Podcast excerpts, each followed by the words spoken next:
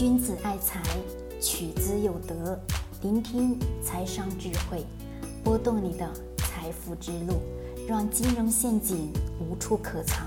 大家好，欢迎收听财德商学线上音频课。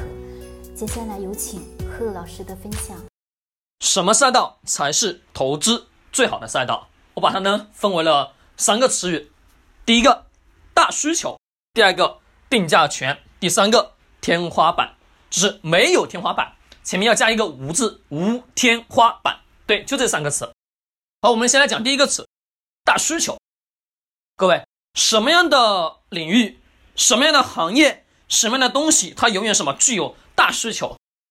我经常跟大家去讲，我说投资永远找确定性，对，永远永远都是确定性。你不要把这个本质给忽略掉了，因为你投资不能什么有太大的风险，风险太大，对于你来讲是承受不了的。投资当中就是在持续不断去找确定性强的，虽然说不能讲什么百分百有确定性，但是什么整体的情况来看，我我问各位，是不是它的确定性要比其他的东西要强？是的。好，什么当中什么领域它有什么大需求？我问各位，围绕着人的基础点去展开去思考，人的人的人的人的还是人的。因为所有的东西，所有东西都是围绕着人去展开，围绕什么人的欲望、人的需求去展开的吧？大需求，什么东西是大需求？各位，吃的、穿的、用的，对吧？人类社会当中，吃穿住行，什么是大的需求？举一个典型的例子，各位每个人都非常清楚。我问大家，你家要不要吃大米？要吧？在北方吃不吃馒头？馒头是拿什么弄的？面粉吧，面粉是不是小麦？对，粮食是。那么柴米油盐酱醋茶是不是都会存在？有没有？咱们的蚝油、酱油有没有存在？各位，海天味业这家企业是不是大需求？各位，超级超级大的需求吧？我们能看到成百上千的普通家庭的用户当中，是不是都会有一瓶啊？不管大屏的也好，或者小屏的也好，是不是它都会存在？对。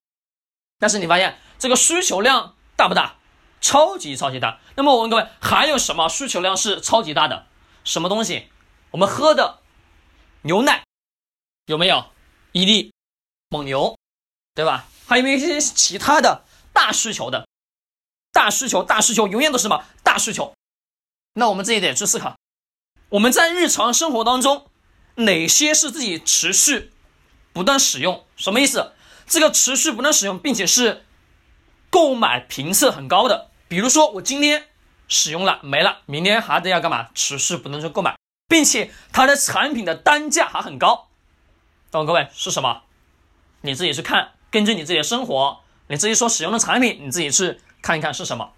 大需求永远什么？它永远是在消费领域当中。我为什么非常非常看好消费领域？这跟我的投资理念离不开。我的投资理念就是四个字：以人为本，就是以人为本，就是简简单单以人为本。对。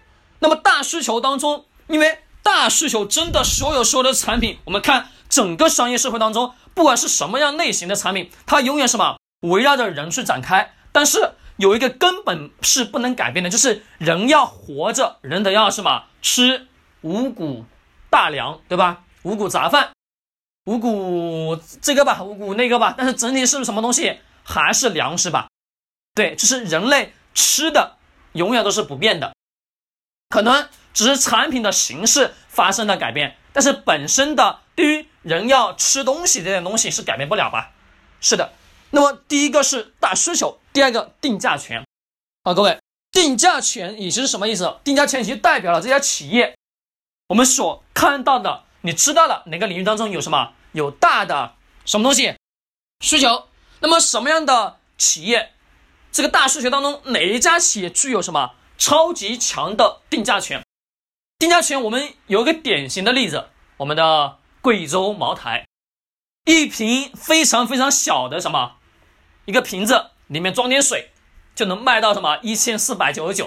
我问各位。是不是卖出了天价？我问各位，那个瓶子加酒水生产的成本有没有超过一百块钱？没有吧？对。但是你发现它的毛利率，由于什么？它所产生的成本不是成本，而是它的什么利润？它的利润利润率是不是超级超级高啊？对，而且翻的倍数是不止一点点吧？是的。那我问各位，茅台的价格为什么能定的这么高？就一瓶酒，其他酒能卖的这么高的价格？卖不了，对吧？我们能看国外的一些洋品牌的酒是卖的是什么东西？卖的可能是他们的洋国外进口吧，所带来的关税加起来才让什么这个酒的价格变高吧？但是我们发现整体的真正的茅台是不是它是所有酒品类型当中使用原材料成本最低，但是它能卖出超级超级高的利润出来吧？对，但是它是不是有这个超级长的定价权？如果没有，我问各位，他敢不敢卖这么高的价格？就不敢了吧？对，它就具有什么非常强的定价权。那我们想想，除了酒以外，在哪个行业当中，哪个领域当中，很多的企业也具有超级长的定价权呢？各位，我们去看一看，我们去展开的去看看，根据自己日常生活当中的一些简单的基础的小事情、小例子，你们去看一下，就能发现。记住哦，企业是什么？一定要有超级强的定价权才会最好。所以说我经常跟大家讲，我说买企业只看龙头企业，其他所有一系列不看。为什么不看？因为我觉得那些没必要了，就很简单。我需要找的是确定性，我不是找什么，我不是找赌博的，我只是找，我只要找什么？找确定性。我的钱投进去，他得要给我挣钱，这才是什么最根本的。第三个词，无天花板。无天花板，各位，天花板大家知道是什么意思吗？也就是我们涨到一定高度了，再涨不上去了，这叫什么？这叫天花板。那我们企业的增长也是如此。企业增长的天花板，可能是定价权的天花板，可能什么？可能是销售上的天花板。可能销售达到一定饱和的程度的时候，它会什么？产生一定的距离，也是这个是产生一定的量，而这个量不可能什么再往上去冲了，那就可能到达了嘛天花板的位置。无天花板，各位想想，什么行业、什么公司，它将具有无天花板的这种属性？什么样的公司、什么样的企业？各位？你们自己再想想，什么样的公司，什么样的企业，这说白了是什么？就是消费类啊！为什么？各位，我呢？为什么？很简单，消费，消费，消费，你是买了一样东西就消费掉了吧？对不对？消费完了之后，你第二次是不是还是需要？还是需要？你还是会购买，会购买吧？对，就像我跟大家去讲，我说高频次、持续不断的消费的一些产品是为最好的。我问各位，你家买的盐吃完了。要不要再买？要吧。再吃完了还要不要买？还是得要买吧。对，那你家买的水果是不是吃完之后还是得要去买？对，还得要买。那么我问各位，还有很多很多很多日常当中很多很多产品是不是也都是如此啊？纸是不是啊？你家所使用的纸巾，不管你使用的纸巾是哪个品牌，是不是？你上完厕所总得要使用纸巾吧？各位，对呀。那你想想，日常生活当中是不是有大量大量大量？我们在持续不断重复购买的，并且购买的频次超级超级高的相对应的企业呢？